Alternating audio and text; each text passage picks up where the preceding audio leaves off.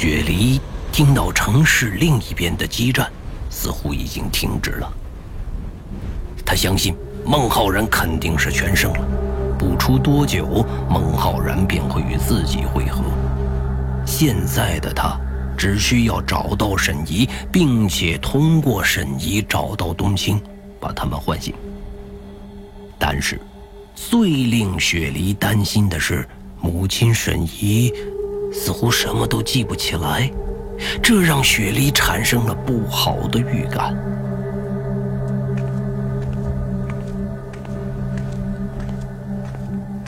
雪梨走在由沈怡构建的幻想世界的城市当中，每一座大厦、每一个街角都是异常的恐怖。处在巨大的阴影下，雪梨一点安全感都没有。但是，现在她心中唯一的信念，就是要找到沈怡。他因为害怕沈怡想象中的林学志而把母亲放走，现在的这一行为让雪梨后悔不已。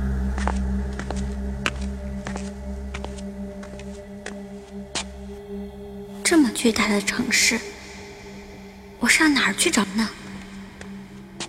雪梨在心中悼念着，她真的毫无头绪。就这样。走在这座令人汗毛直立的暗黑城市中，他突然想到了孟浩然的话：“在这里找人，全凭直觉。我会尽快解决麻烦，到时和你会合。”幻想世界中，依靠直觉是对的，但是雪梨并没有想到，危险正在一步一步地向着他和沈怡接近。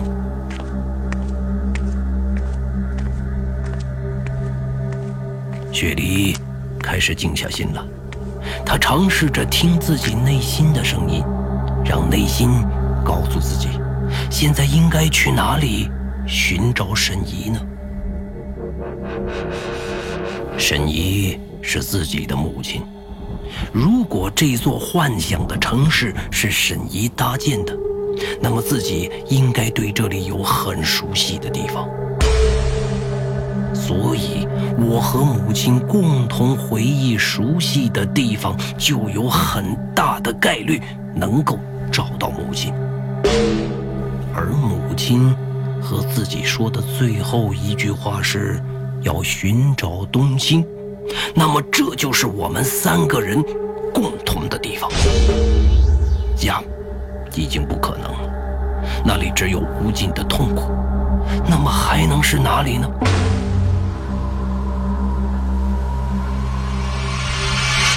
雪梨闭着眼睛，努力地回想着。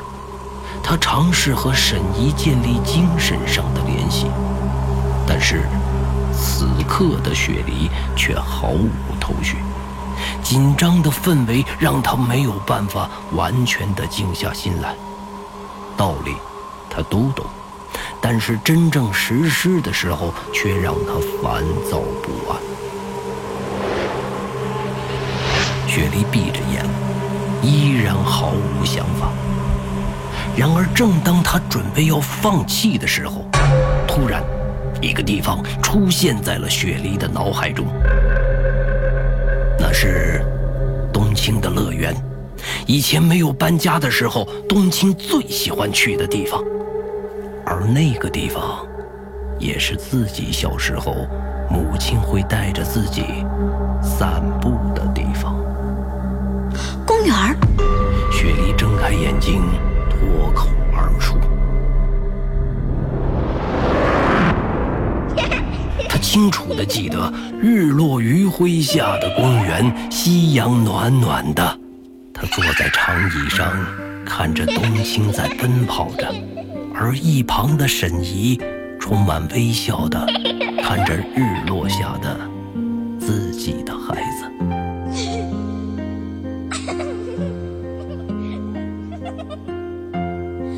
那一刻，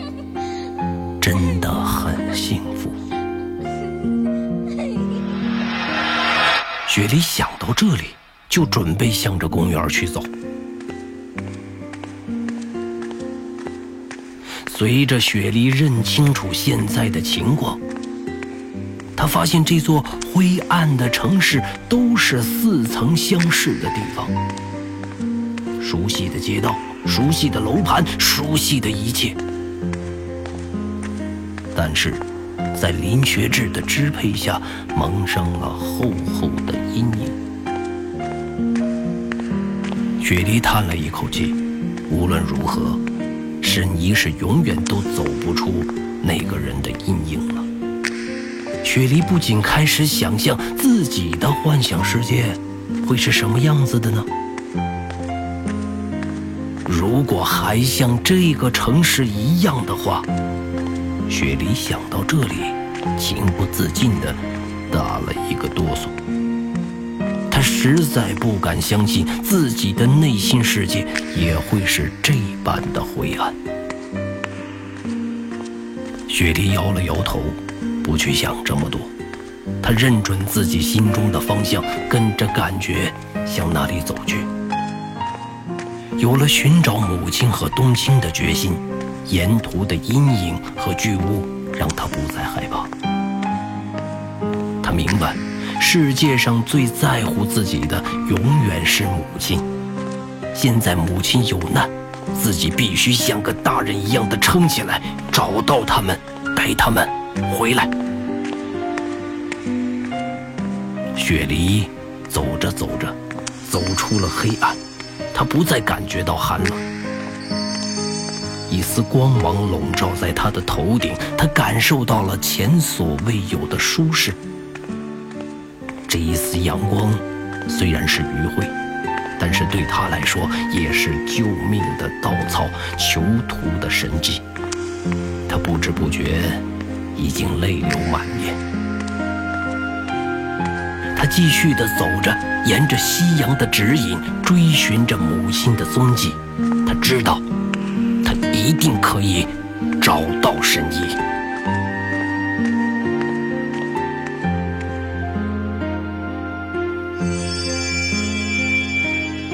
公园的轮廓已经出现在了雪梨的眼前。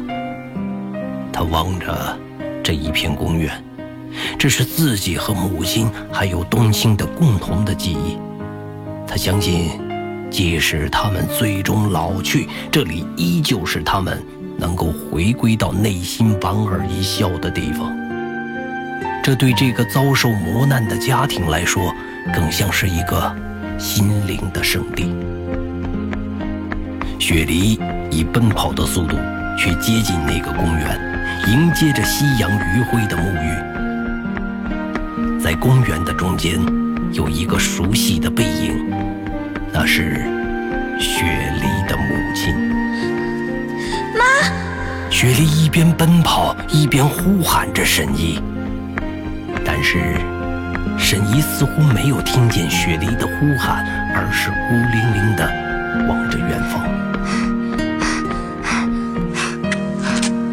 雪梨跑到了沈怡的身后三米之远的地方，停了下来。他看着沈怡的背影，不再向前。妈！雪梨尝试着又喊了一声。沈怡的身躯一震，慢慢的转过身来。脸上充满着犹豫和焦虑的表情，在看到了雪梨之后，他眼前一亮，似乎找到了唯一熟悉的亲人。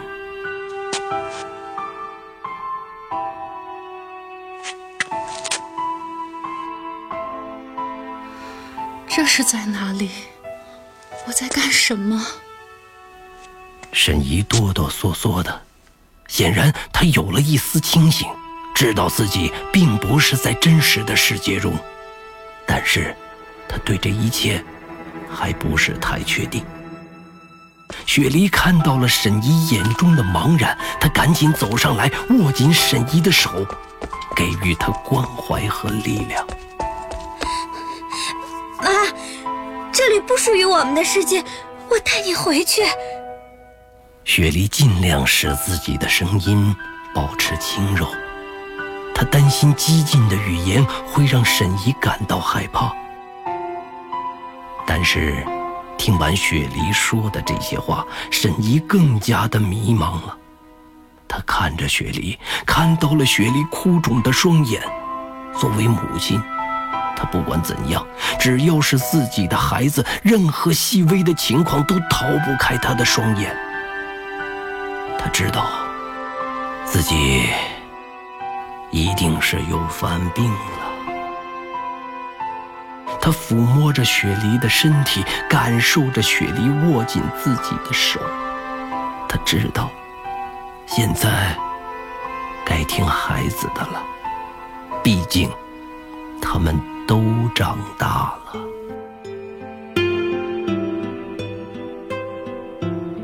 好，带我回去吧。没想到，就是这么简单的一句话，却让雪梨再次泪流满面。她在这段时间承受了太多的惊吓，太多的委屈，在这一刻，全部爆发出来。她抱紧自己的母亲，想要痛快的大哭一场。他太需要情绪的发泄了，但是，随之而来的。沈怡的一句话，却让雪梨再次陷入了危机。后面，后面有个奇怪的人，从刚才一开始就在盯着我们看。沈怡在雪梨的耳边轻轻地说着。雪梨下意识地回头，看到了一个可怕的存在。长长的白发，胡乱地垂在地上，浑身的皮肤像蒙了一层白灰一样惨白，嘴角却红得鲜艳，令人恐惧。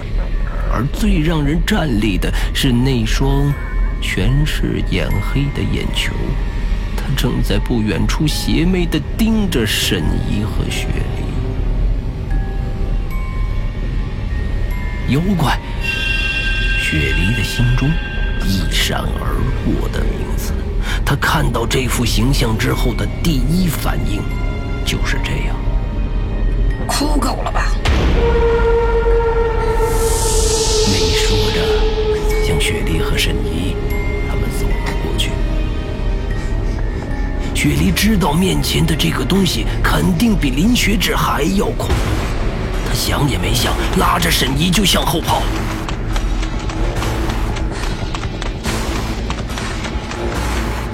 妹叹了一口气，直接冲向他们，不给他们留下一丁点的时间，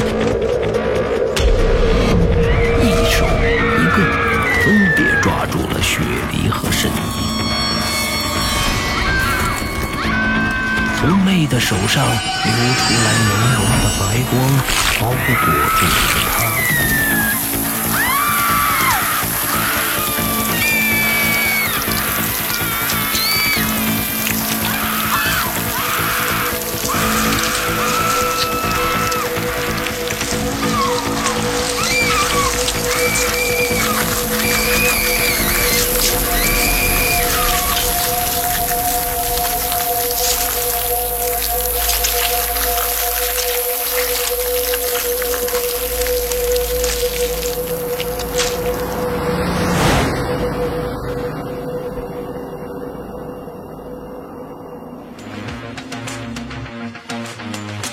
原界一记忆之谈，作者刘昌新，播讲冯维鹏。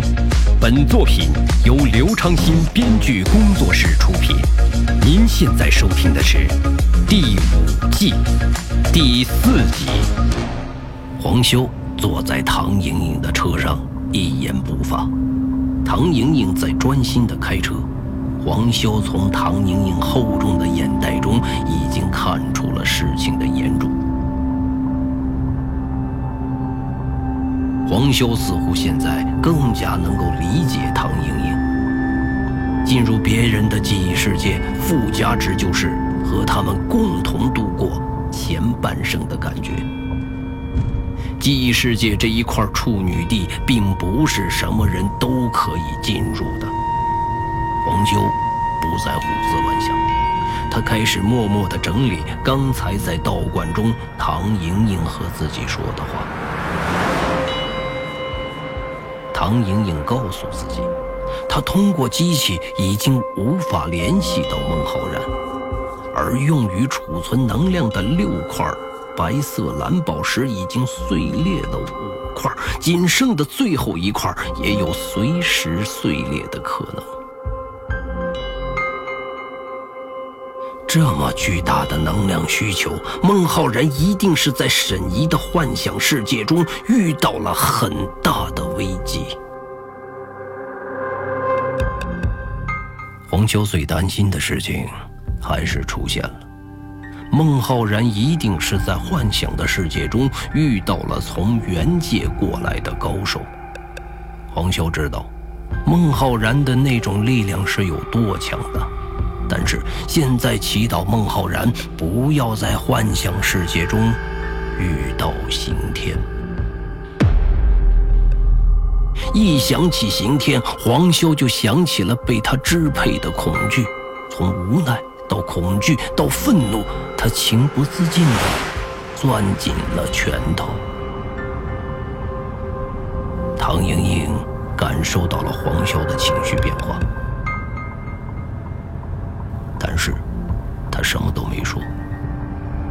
他知道，这一次肯定是非常的棘手，但是现在他能够找到帮忙的，就只有黄潇和另外一个人了。就是不知道黄修能否接受那个人。唐莹莹想到那个人，也是一阵摇头。要不是情况紧急，他永远都不会通知那个散漫、懒惰、贪财又小气的家伙。哎，有什么问题吗？黄潇看到唐莹莹刚才轻轻地叹了一口气，一会儿你就知道了。唐莹莹则是略带着无奈的语气说着：“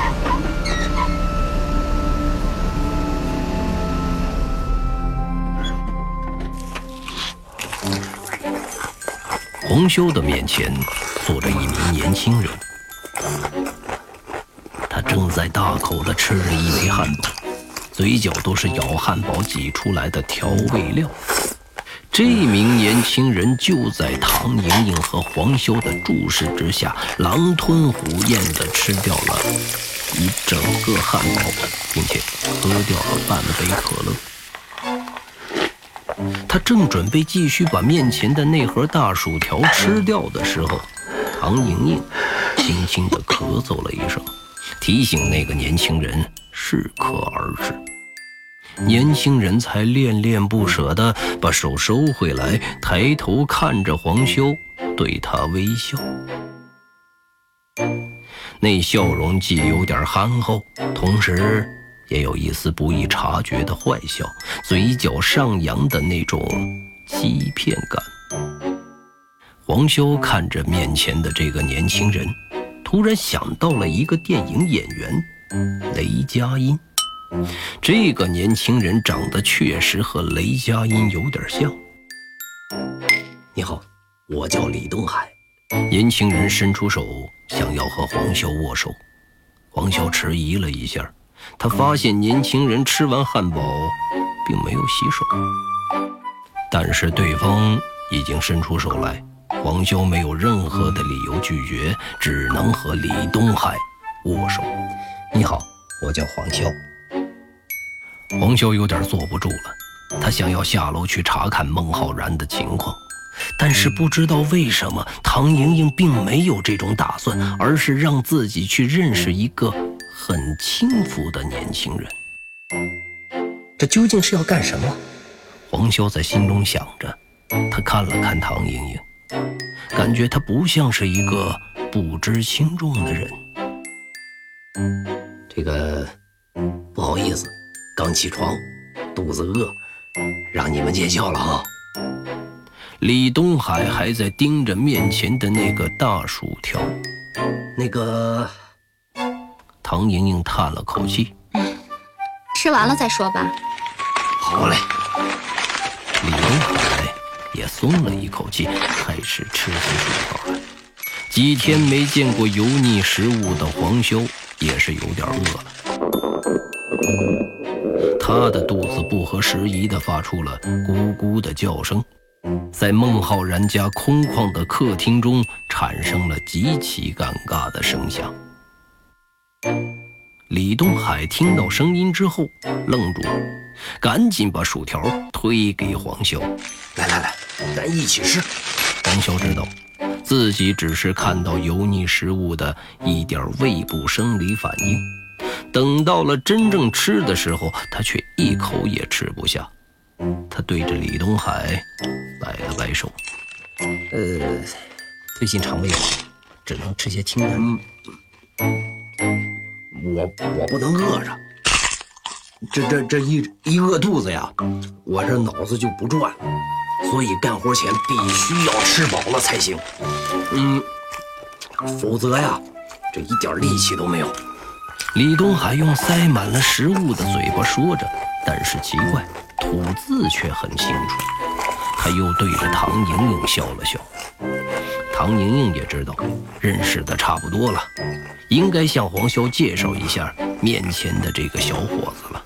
李东海是梦境师，这次是来辅助你的。唐莹莹说完，李东海倒是惊讶起来。抬头看着面前这个比自己大不了几岁的人，他和唐莹莹有过几次合作，但是没想到这次叫自己过来，居然是辅佐面前的这个人。他有点惊讶，难道世界上还有和自己一样能力的人吗？李东海的心里想着，但是手上却利索。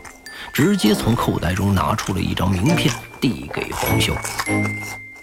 黄潇疑惑中接过名片，看到上面写着“噩梦侦探李东海”，他随口就念了出来：“噩梦侦探。”对对对，我是专门帮人解决难缠的噩梦的。李东海总算是吃完了，说话也变得流利起来。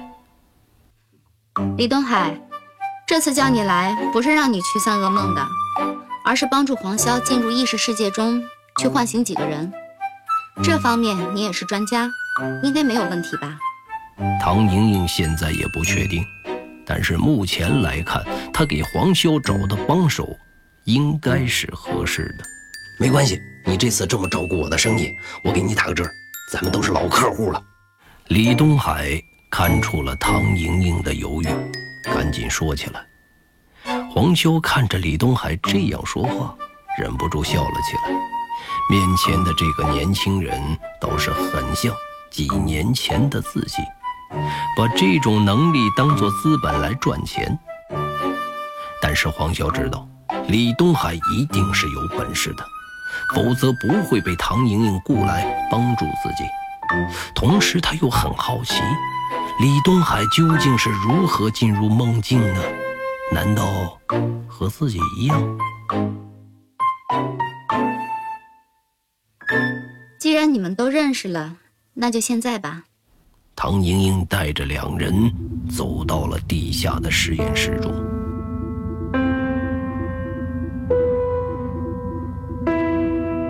黄潇看到了还在沉睡的孟浩然，以及在孟浩然身边的雪梨、沈怡和冬青。他看着他们一家三口，心中有一些心疼。这一家人真的是经历了不少的磨难。李东海倒是很镇定，他似乎见惯了大场面，也不会对这些科学仪器有任何的好奇心。李东海一脸正经地看着唐莹莹。唐莹莹，你老实和我说，这次行动是不是有危险？唐莹莹似乎一时适应不了李东海正儿八经的模样，她有些犹豫，不知道该如何去回答他。可可能有点危险吧。唐莹莹最终还是决定告诉李东海，让他心里有些准备。李东海在听到唐莹莹这么说之后，突然咧嘴笑了起来。太好了，你们得加钱。唐莹莹一愣，她终于知道为什么自己这么讨厌这个嬉皮笑脸的家伙了。黄潇倒是不太在意李东海的这个举动，他知道，在进入这种未知领域的时候，往往适当的开着一点玩笑，可以调节一下紧张的心情。但是黄潇这一次真的是猜错了。唐莹莹和李东海合作过几次，还是了解他的。这个家伙真的很喜欢钱，而且李东海这次说加钱，一定是加数量很巨大的钱。这也让预算有限的唐莹莹有点勉为其难。但是现在拯救孟浩然为第一要务，其他的事情都可以放到后面去解决。似乎李东海也看出了唐莹莹的内心想法，更加有恃无恐的嬉皮笑脸地看着唐莹莹，那样的表情让唐莹莹更加的厌恶。当然，李东海有自己赚钱的原因，他也不打算给任何人分享自己的理想。资本都是逐利的，在他看来。自己仅仅是资本向上攀爬的一颗小小的螺丝钉而已。趁着自己有价值的时候，就一定要要足价格，否则未来当自己没有价值的时候，才醒悟人生的不公平、资本的冷漠，那个时候就已经晚了。黄修此刻看着沉睡的孟浩然。心中突然有些不忍，在踏入门的这一刻，他已经明白，无论如何，自己也不可能对命运和对自己的这身本事袖手旁观了。想到这里，他既有点无奈，还有了一丝悲哀。不管是谁，孟浩然也好，自己也好，唐莹莹也好，甚至雪梨也罢，都逃不过命运的束缚。他想着想着，突然有了想吸烟的冲动。他摸出身上的香烟，准备点起来。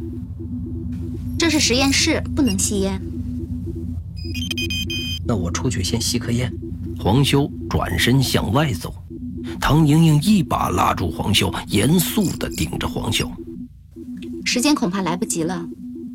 黄修顺着唐莹莹的视线，看到了那最后的一颗白色蓝宝石。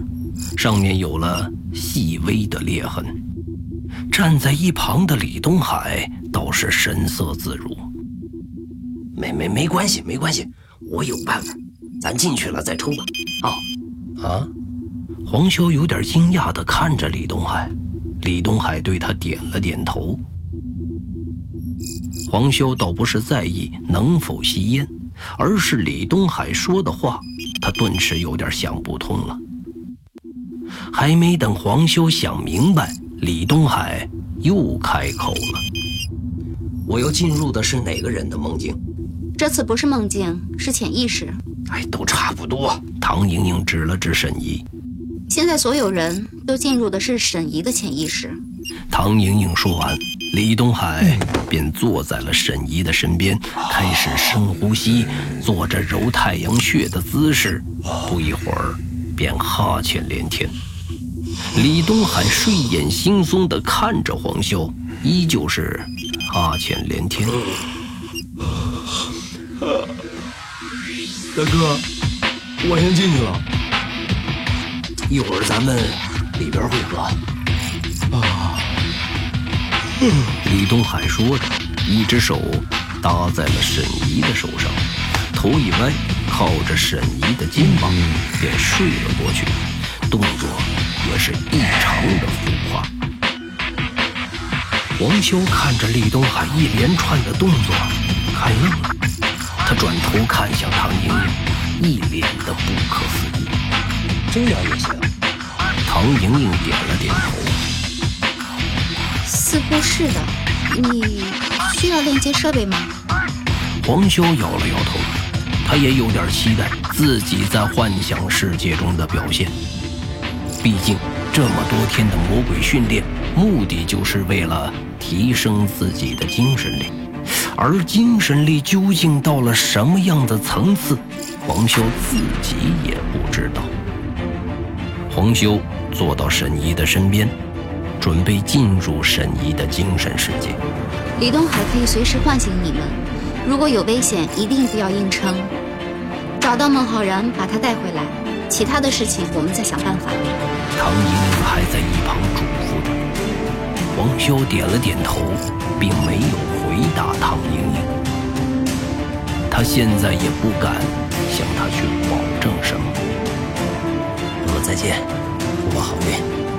黄修说着，把手搭到了沈怡的身上，闭上了眼睛，尝试着与沈怡进行精神状态的连接。祝你们好运，一定要把孟浩然带回来。